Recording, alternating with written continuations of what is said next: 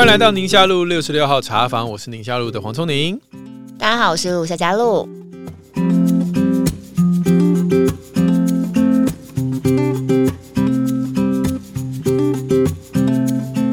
今天我们的 Q&A 有跟单亲妈妈的留言，然后也有跟情绪教养的留言。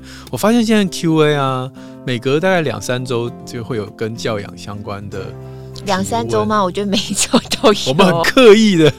把它相隔两三周放出来，不然的话每一周都是，因为这一类型的留言是特别特别的多。我觉得就是在我们生活场域吧，每天二十四小时，如果家里有孩子的话，毕竟真的是躲不掉人生中最重要的事。真的，没关系，那我们就是有多少时间就。回答多少或分享多少了哈？对对对，先第一位来。不过第一位是跟单亲妈妈比较有关。你刚刚讲到的一个主题，他说：“夏主播你好，你们的节目我跟好朋友每一集都会锁定。最近呢，好朋友遇到人生当中很大的转折，他跟先生分开了。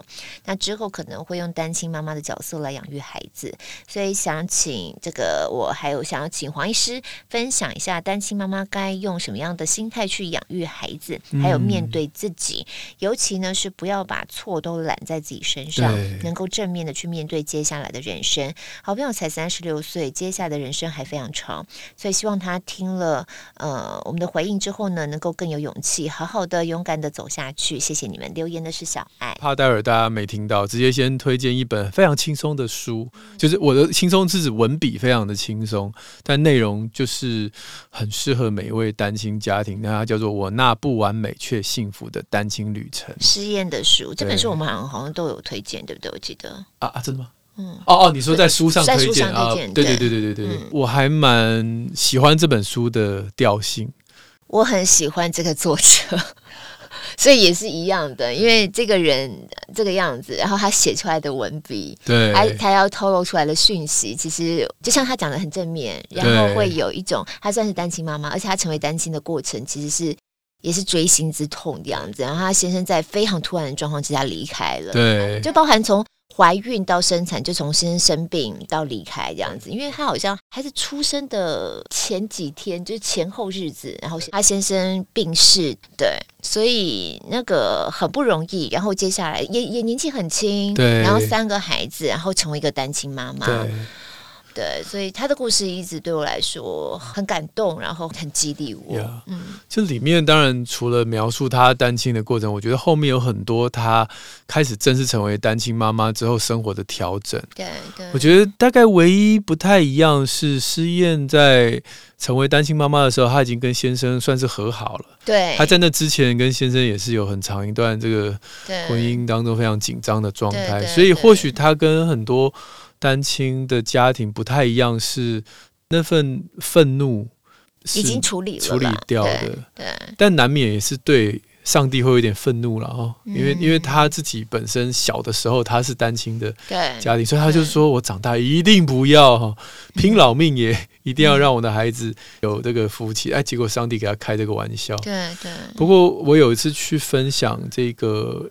啊，跟跟一群单亲妈妈演讲，所以我就特别也针对这个话题做了一些简单的整理跟研究，然后，所以我我那时候演讲的时候，我也发现，就是每一位。单亲的家庭原因都不同，是，好像失恋这个部分是丧偶，对，但是有些家庭是离婚，离婚也有和平跟不和平的，有因为家暴的原因离婚，对，有为了家暴的，也有是为了为了小三的，也有为了不忠诚的，也有一些是这个海外工作，慢慢就远距离，对对对对，所以有我相信有很多很多不一样的状态，或许这些状态在那个急性期，就是刚分开的那段时间。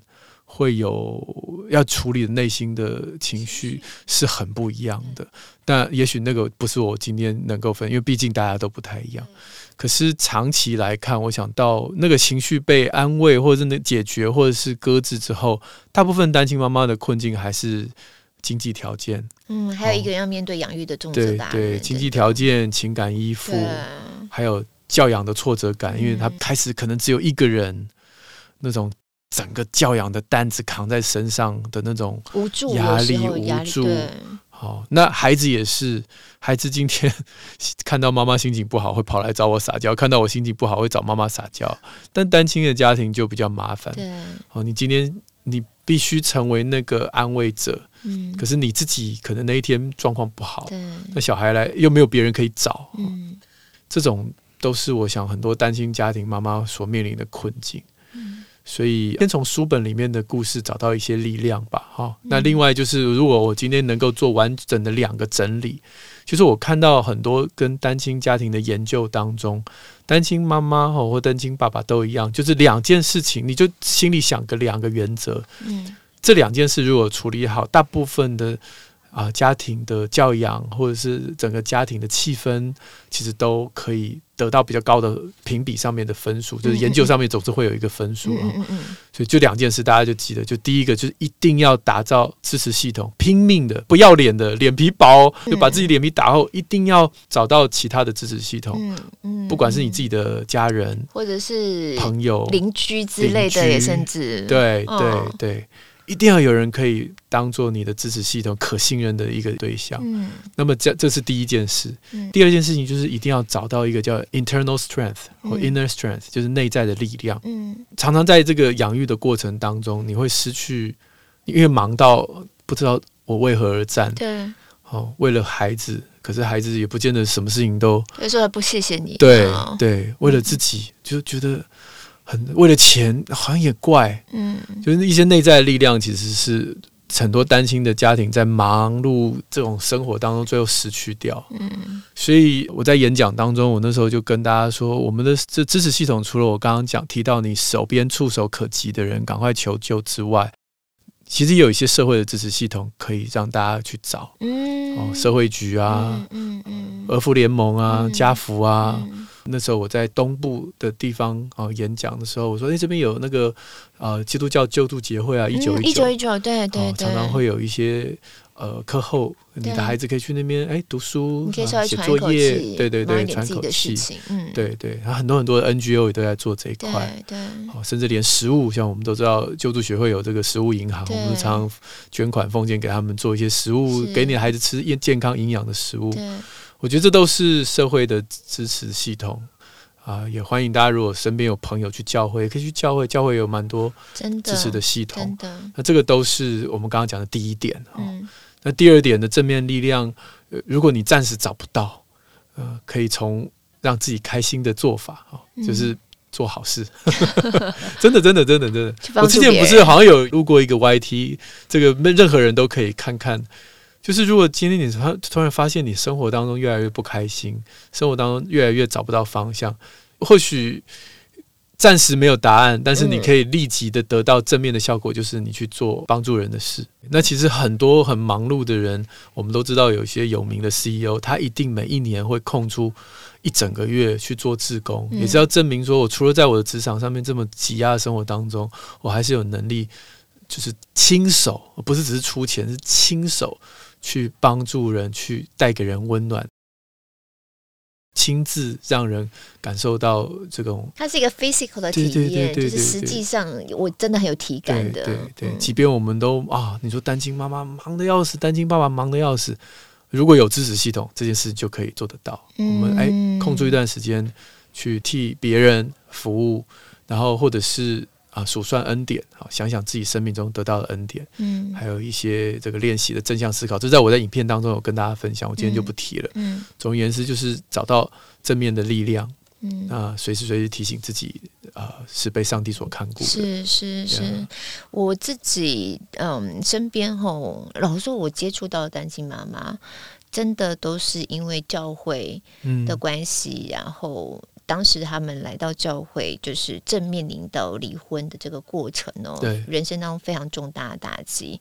那因缘机会，神就把他们带来了，然后开始有一些团契啊、小组，然后跟这些单亲妈妈比较有深刻的连接。嗯，我非常认同你讲的这些，因为我观察我身边的单亲妈妈，她们如果说日子慢慢慢慢的可以有一个秩序感哈，或开始有步上轨道，有一个关键点就是有支持系统。对，那不管是从娘家或者是怎么样，对，反正就是有个支持系统，可以让这个妈妈稍微有点空间、有点余裕去处理一些自己的事情，不管自己外在事情或心里头的那个状态。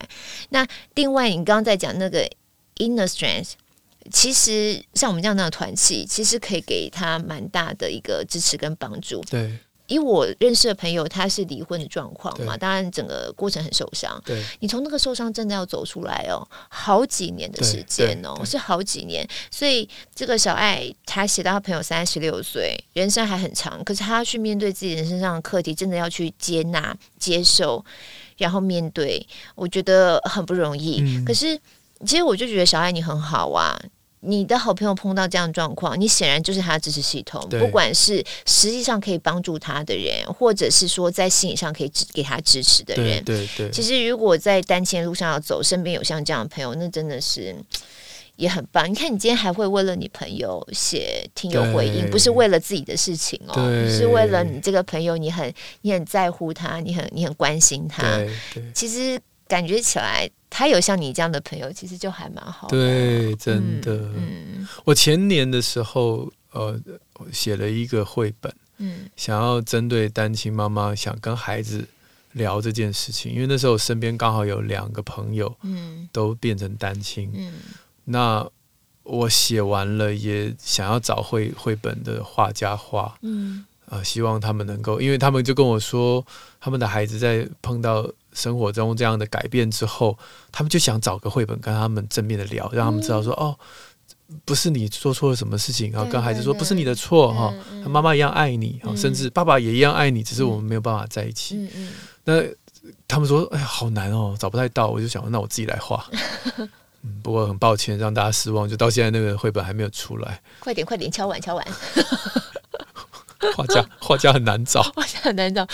有没有听友觉得可以自荐的，或者是觉得还不错，就可以来推荐一下？对对对，哦，所以我觉得，就希望我未来能够提供这一点点帮助了。这个只有只是说跟孩子解释这个爱的部分。嗯，嗯，其实生活面向还有非常非常多。对，我们身边如果有担心的妈妈，我们也。可以尽量成为他的支持系统，嗯，跟他孩子熟一点，你就会成为好的支持系统。而且他的这个比例真的是蛮高的。以前我们都是播新闻嘛，然后每年内政部就会统计啊，离婚率多少什么的，算一下那个爬数。我觉得我身边朋友真的差不多是这样子，嗯、就是确实现在面临到这样处境的家庭不少。对对，对，所以不管是自己碰到或身边有朋友碰到，我觉得我们可以彼此帮忙是一件很好的事情。嗯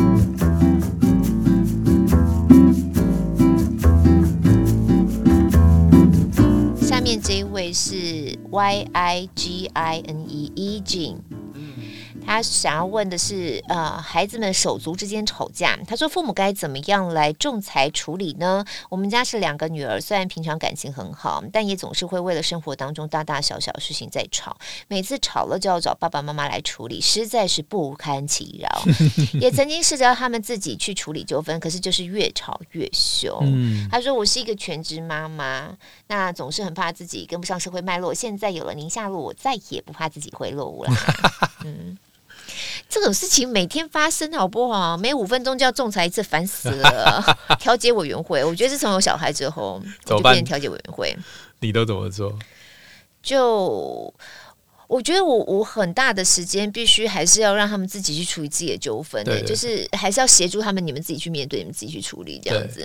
对，对，因为你在家里吵，你在外面跟学校同学也是常常大大小小的事情啊，嗯、然后都是差不多的心智成熟度嘛，都一直在这个过程当中嘛。嗯、对，只是只要画出一条线，你不要超出那条线，线内你们就自己吵，只是自己要。耐得住，因为孩子在吵的时候，我们很容易也嗲起来，很多很多情绪就开始火就开始烧起来，这样子。对这个是要这个是要自己操练，逼自己不要太快介入的。嗯，哦，我在书上是写了几个原则啦，就是跟就是跟大家分享我曾经看过的一些一些方法。我第一个写你切我选。这是猫巧克里面的，对不对？这是很有名的博弈理论啦，哦、就是对猫巧克里面就有这个。对对对对对，因为有一本书用这个理论在讲怎么样带小孩。哦，对对对，有一本博弈理论本身是一本书，我记得。对对对，没有，有一本好像、哦、我忘记了，下次我找到可以跟大家推荐一下。那本书还蛮好看的，嗯、它的关键就是怎么样利用博弈理论来处理家里教养的问题。好酷哎、欸，嗯，很好玩。那里面的第一章啊就写这个你切我选原则，就如果家里两个小孩这种事情很容易处理，嗯，两个都想要吃。蛋糕，那就 A 切 B 选，嗯、那 A 就会哦拿尺来量哦，哦切一定要切得很公平，这样、嗯、这样你就把那个你自己身为判官的工作就卸掉了。对，你们两个人自己同意的，所以这个就引导到我的第二个技巧，就是在每件事情上就想一想，可不可以让我自己不要成为判官，而是让他们成为队友。对，我也常用这种方法，teammate。嗯，所以家里如果有两个小男生哈，你只要在游戏当中把他们分成黑队跟白队。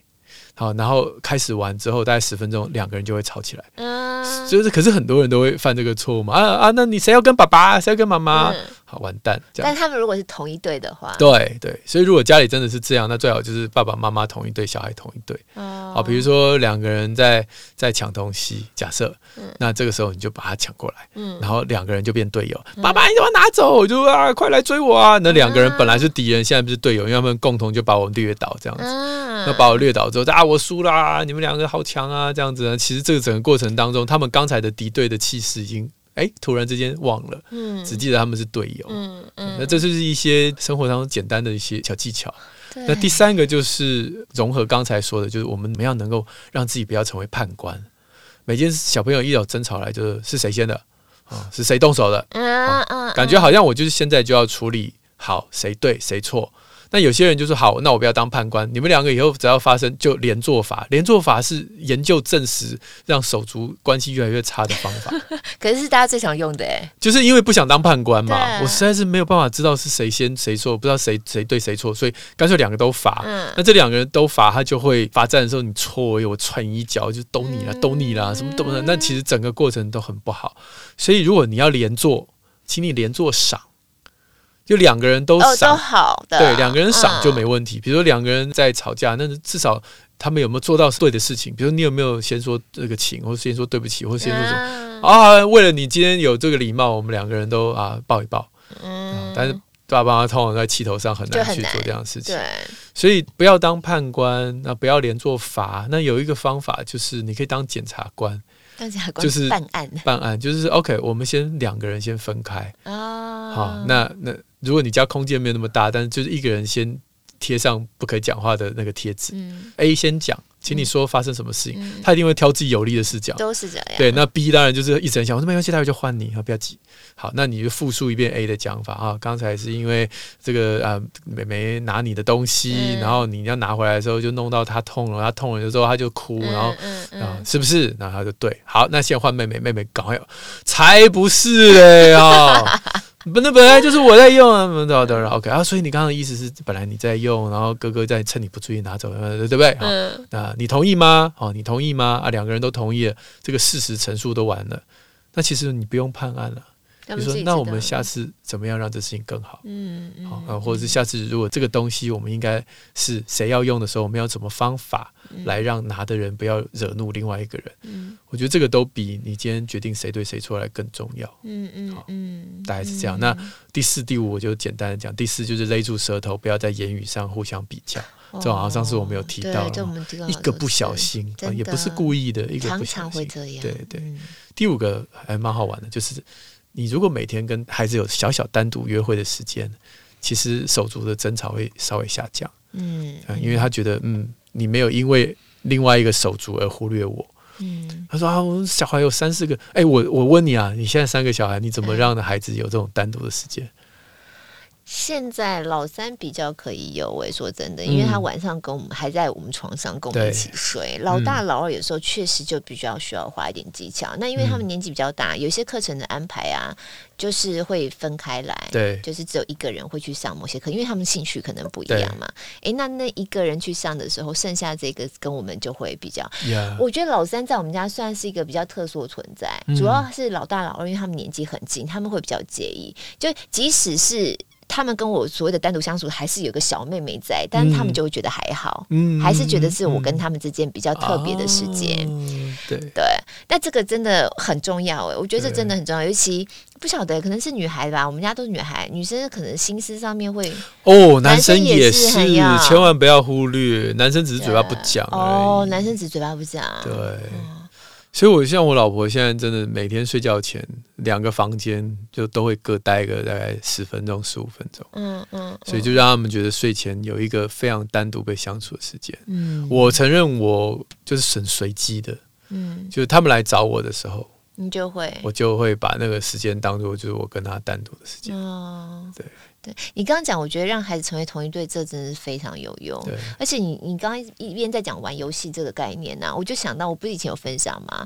我跟我老公以前玩 Wii U 是对打式的，打网球就打我们两个都要吵架，我超怒超生气的这样，然后他就一定要赢我这样。嗯、可是现在小孩他们玩那个 Switch 啊那种，他们有很多游戏是属于团队的，嗯嗯嗯，比如说他们要一起。破关要一起干嘛？对，对我发现孩子们在一起要干嘛？说，哎，我一二三，我们一起怎样？什么什么？那个就好像是 team building 的过程，呃、其实有点意思。而且爸妈看到那个画面都是掉眼泪哦，就觉得对，很和乐，特别和乐。啊、所以孩子们其实也还蛮享受在那个过程里面。他可能是一个方法吧，但孩子平常吵吵闹闹，吵吵闹闹，可是透过游戏发现，哎，其实我们可以团队合作。当我们团队合作的时候，其实那个气氛是好的，我们也都很开心的。对对。我就慢慢慢慢他他就知道了，因为人都是很需要有经验、有体感的嘛。对对，所以我们家现在玩 Switch 的时间，因为还还是有总量管制，嗯、就变成那两个特别会吵的姐姐们，他们的共同利益，他们就变成因为这件事他们变同一队。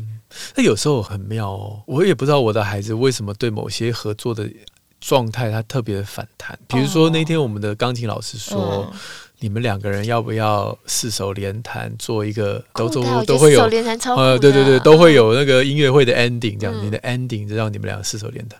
嚯，不要哎，大怒大怒，就是不要，是哪一个比较不要？嗯，好像是哥哥哦。我现在还在猜测那个点到底是什么？有没有可能因为哥哥他反而这样子给他压力，他怕例如说没有办法弹的跟妹妹一样啊，或如果他。出错是怎么样？因为我知道你们家哥哥个性比较保守一点嘛，有可能哦。对，因为他现在技巧难度是比妹妹高，嗯、万一四手连弹的时候出错是他，对对之类的，压力大、哦。对对，但这个家里不是只有一个孩子的话，嗯，我看应该要处理到他们三十岁都要处理到，烦的就是很会吵，讨厌。嗯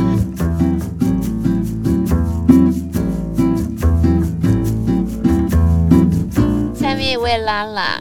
他说：“最近一集听到夏主播分享自己孩子老大状况，看见孩子在园会，呃，想要找朋友玩，但是可以看到孩子因为还在学习社交能力而感到焦虑，听了非常的不舍。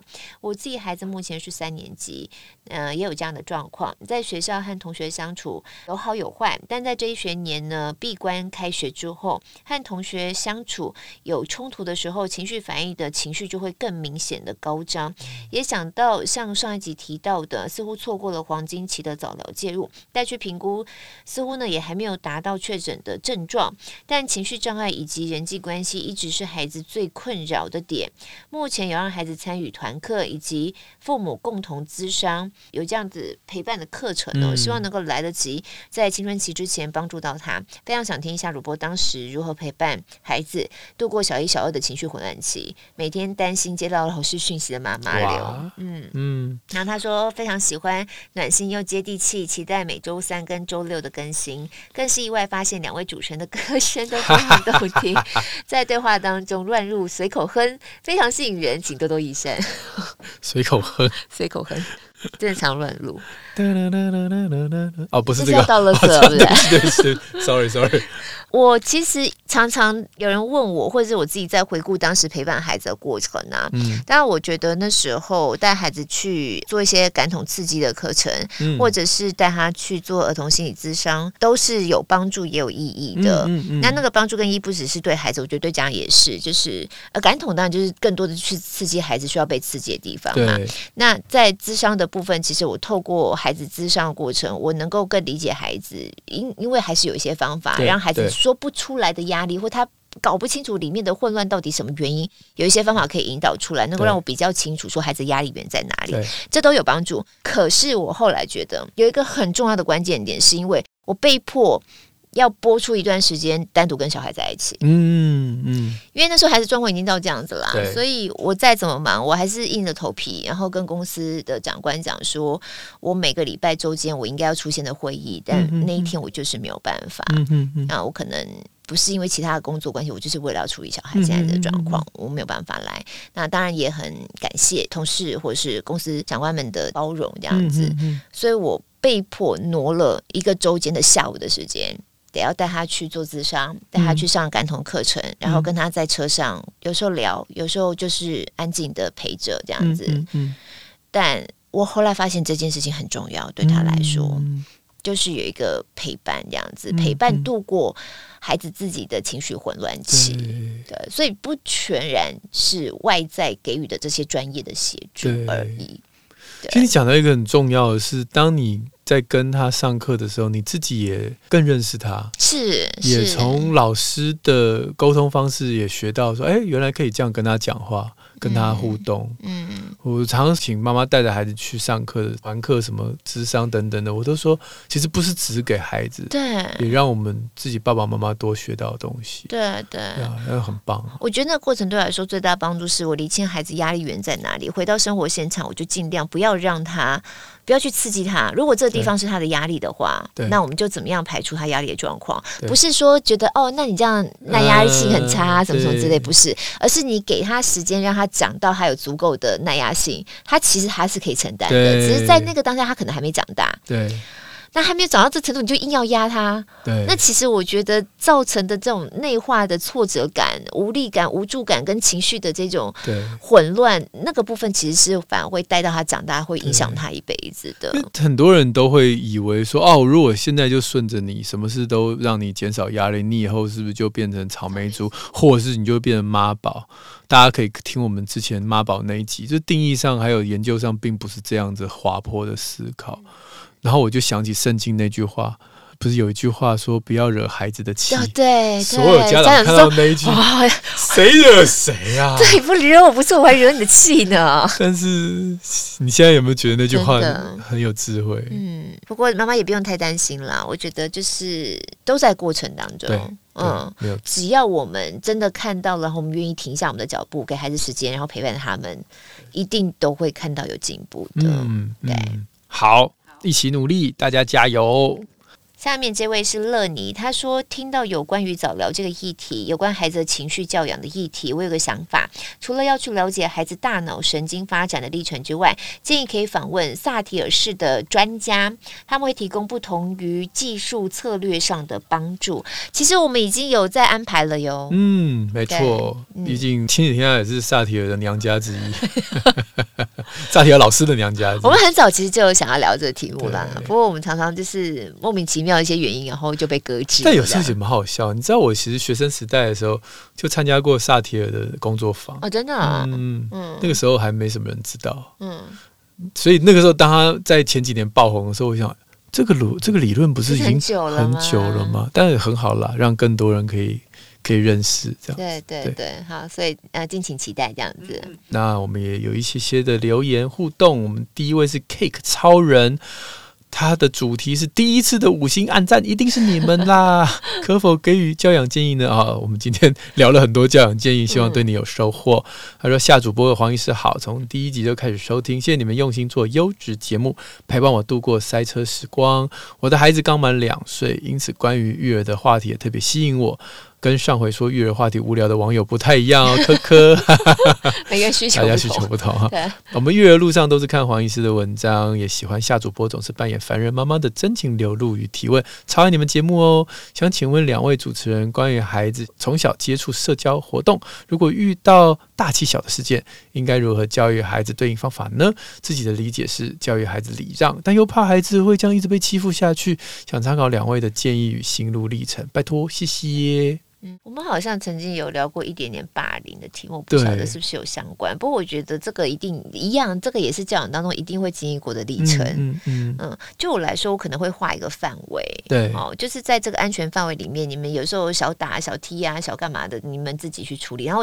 当然，在旁边观察嘛。对。然后我其实一直很克制自己，不要现场介入，嗯嗯嗯就是观察一下。对。然后观察一下孩子的反应，观察一下对方孩子什么样反应，会刺激到你孩子给予一个什么样的反应回馈。就是你都还没有掌握个大概，其实你很难。你就算要跟孩子聊，你也不知道怎么跟孩子聊。对。对。对。可是，当然，自我保护的这个能力，我觉得对孩子来说也是一定必要的。所以，以我啦，我个人我比较怕冲突。对。我就不会教孩子说他打你就打回去这种。嗯。我比较会说，到了一定的界限，如果你真的很不舒服，我们就立刻离开现场。对对，这是我会给他的教导。那后续你说孩子人际交往啊、社交能力啊，我老实说不是孩子，我们到这么大，我们其实还在学，还在揣摩，还在更多的理解，希望自己社交能力能够更更圆融啊，或更好。那也是一辈子的过程嘛。只是说他就是社会化，所以我们就伴着孩子不同年纪，给予他不同的引导。那前提是你要够了解孩子啊，对，你要够了解孩子，他在什么样的反应之下，而他他他在什么样的刺激跟环境之下会有什么样的反应，对，所以我是还蛮克制自己，不要这么快介入，的，先观察，对。对。嗯这个大概没有标准答案，因为每个孩子的的这个情绪个性不一样。大概就像你刚刚我延伸你刚刚提到的，我我发现有些家长他就会很生气，嗯，就觉得说下次就像你刚刚讲，如果今天他打你，你就打回去。可如果你的孩子本身个性就是很温和的，个性就是比较会有感同身受的，他可能做不到。嗯，那隔天他被欺负，你就说，那你有没有打回去？我不是教你了吗？那他心想说：“哦，所以这是你的解答，可是你的解答没有办法解决我的问题。嗯，我就是没有办法。那就算了，他以后就不太跟你讲了。嗯，那不是很可惜吗？他可能一天被一天的被欺负，可是他想说，我如果再跟你讲，你又给我同样的答案，所以我觉得永远都是 open question。可能就是从孩子的角度说，那怎么样能够帮到你？嗯，或者是你觉得你想做的事情为什么做不到？嗯，我们背后的勇气是什么？嗯，那当然，小朋友的世界还是需要公权力了。”所以这个地方，如果是自己家长组合的团体没有公权力，我们其实常常在小孩小的时候选择是，那以后这个活动我们就不参加。嗯，以前我们是这样，大的已经到学校的阶段，当然就希望。哎，老师啊，可以跟掌握权力的人了解一下，说，哎，我们秩序上面是不是有个规范等等的？嗯，对，嗯，一个是对内，还是怎么了解自己情绪，怎么了解自己跟别人互动的方式；一个是对外，外在环境怎么帮助孩子。对，有一个权利嘛，有一个规矩在里头，大家可以按着规矩在走，这样子。对，因为大欺小衍生起来，如果真的到严重，长大之后哦，长期的权力不对等的这种大欺小，那真的就是霸凌了。我记得你有一次分享你小时候的经验，对，高中，我觉得黄妈属于就很好啊，就真的立刻。就帮你转学了，对，对，所以我那个就还没有到霸凌的程度，那就是被。被欺负，对，嗯嗯，被勒索这样子，对，单次的，所以我觉得就是观察很重要，然后观察真的很明确的，也不要不处理了哈。我真的老实讲，我讲了好多遍，我觉得最快、立即有效的方法就是离开那个环境，嗯嗯，那其他的都后续再做，没错，哦，心理上面的建设啊，或是怎么样去教孩子啊，或者怎么样跟跟那个单位沟通啊，跟对方沟通啊，我都觉得先斩断立即性的伤害，那其他事情以后我们再慢慢处理，对，嗯。嗯。好，最后一位 Julia Ho，他说非常喜欢两位主持人对各种多元议题的精辟探讨，已经从第一集听到最后一集了，也大力推荐给亲朋好友们。之前听到说有听友回馈关于新闻报道资讯的部分很有感，个人不大喜欢看新闻，但听了下主播之后会特别转去看，就会有亲切感。老妈说我们年轻一代。对于社会政治无感，但我身为一般不专业的民众，看法是国内记者对新闻素材的取材多偏于事件表面，缺乏深度分析跟事情后续的发展，让人觉得看新闻得不到新知 news，反而会觉得是浪费时间。新闻是带动社会风气风向最直接管道。会有教育性质，但近年也就如此，带动民众对于每个事件只看表面，而不去思考探究背后含义以及缘由，让人们很单纯，只是从自己的立场去看事情，造成很多冲突或怪罪的现象。刚有转到贵新闻台，诶，应该就我们家了。嗯嗯，全球华文新闻永续报道奖的学生作品很感人，不专业的我不知道这跟美国。普利兹奖有没有类似？但是认为我们新闻品质还是有希望的，哪一天也能够有类似游牧人生这样的新闻现象也被挖掘出来。希望以后在一般的新闻时段可以看到更多像这样的深度报道，而非像广告一样播个二三十分钟之后又开始鬼打墙重复。以上是我局外权市井小民的浅见，谢谢小编跟主持人拨冗阅读。这你应该很有同感吧？这我当然是很有同感啊！可是我记得你以前就曾经主持过一个节目，是深度的报道，嗯、对吧？对，我觉得这当然就是很多是产业现象跟问题了，他必须有时候从商业角度来思考。嗯、那刚才也有看到 Julia 有写说，他觉得新闻是带动社会风气跟风向最直接管道。我觉得因果关系其实是很有趣的。嗯、有时候我自己看，我觉得我新闻播出来的就是现在社会发生的事情。对，所以到底是新闻带动的，或者是？本来就已经发生了，所以我们播报出来。它其实就是鸡生蛋，蛋生鸡。那有的时候会有加成的作用，所以以前 NCE 就会，或是社会大众都很在意，就常常呃自杀新闻出来。那那段时间好像就特别这样的新闻特别多，嗯、所以在这方面后来大家也都非常的节制嘛。嗯、我觉得它其实是有互相互相影响的。你说我们新闻从业人员没有感觉吗？一定都有感觉。可是你就会发现，新闻你听起来都是新闻，嗯，但是分的种类也很多，就像医生都是医生，科别很多一样。对，对，对你有喜欢国际的，其实我们也有专门做国际的区块，嗯，嗯，只是因为大部分的民众他关心就是我身边发生的事情，所以你打开那种二十四小时新闻频道，大部分就是身边发生的，你可能会觉得鸡毛蒜皮小事，但就是大家会街头巷尾讨论的东西，对，真的很深刻的，其实比较属于区块性的，他可能就会单独比较特别的一个节目规划。拉出来做，其实每个新闻台都有在做，嗯，然后都会有类似像这样子很深刻，但是不同主题的。像我一个认识很久的一个记者前辈，好同业，他是专门在做台湾跟生态保育类有关的。嗯，我刚刚早上才翻脸书啊，他的节目才拿到国际上的这种新闻大奖，因为他真的是花了很多时间上山下海，有时候甚至去国外采访那种濒临绝种动物这样子。对。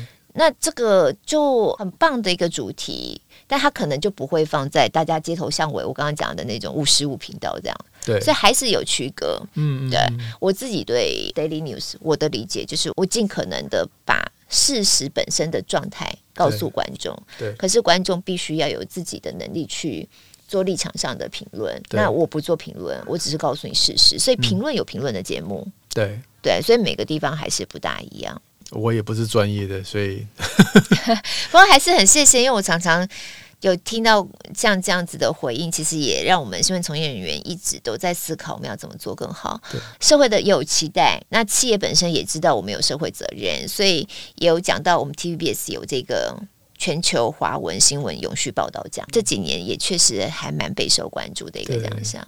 谢谢你啦，我们也都在持续努力当中。Yeah, 因为有时候所谓的深入的报道，大家也不要忘记，越深入越花钱，花钱花时间，然后其实有有的时候是一个甚至会有生命危险，或者是会有一些。不是一个很容易的事情。有时候深入吼，它的 niche 就会比较小，对，关注的人就会比较比较少。对，我例如说，我深入在医学领域好了，可能喜欢专注在医学领域，大概就那些人。我深入在某种产业，我深入在某种某种专业这样子，所以它就是我刚刚讲的，啊是产业有产业运作的逻辑嘛，它还有它商业机制的考量。但我们还是一定有这么一些区块是留给很喜欢这些东西的观众，这样，然后我们也很努力在做，而且不是只有 TBS，我知道我们新闻从业人员很多人都很努力在做。嗯，好啊，希望大家就是多推广这些节目，对吧？对对对对。如果觉得这个深入报道很棒，然后通常我有时候会看到人家推，嗯，那我就点进去，可能放在 YouTube 上了，嗯嗯，点阅率的呃一一千。八百呃六十的，就是很少啦。嗯、就是想，就是真的，的确这些东西要花脑筋看的影片，其实关注的人就就真的比较少。那街头巷尾这种大家知道的事情，大众的哈，你就一天啊看个半个小时，知道了，然后就知道了，就好了，对，也不用一直盯着他看了。对，对然后说一直盯着，心情也会不好，每天都是 好像一天到晚打打杀杀之类的。哎，这段要不要剪掉？不要说。好的，那我们今天 Q&A 到这边喽。我们亲子天下的啊过往推荐的好书，还有线上课程，都可以在宁夏路好书专卖店那边看到，大家可以在资讯栏里面找到。那之前在一月三号错过我们 Live 听友会的朋友们呢，我们会把那节节目在一月二十九号上架，嗯、所以大家也不要错过了。然后下次那个稍微注意一下时间。嗯，可以上来的话，大家就多上来聊天。那我们会想办法找一个比较有诚意的时间 来举办 live 听友会。那我们 Apple Podcast 先后啊，五星赞一下。学员池持续开放当中，我们下周在空中再会喽，拜拜拜拜。小编为什么要花二十几天才可以把它都剪剪好上架？是有不能听的，是不是？没，应该没有了，没有。不适合都剪掉了，最后只有嗨，大家好，我们再见喽。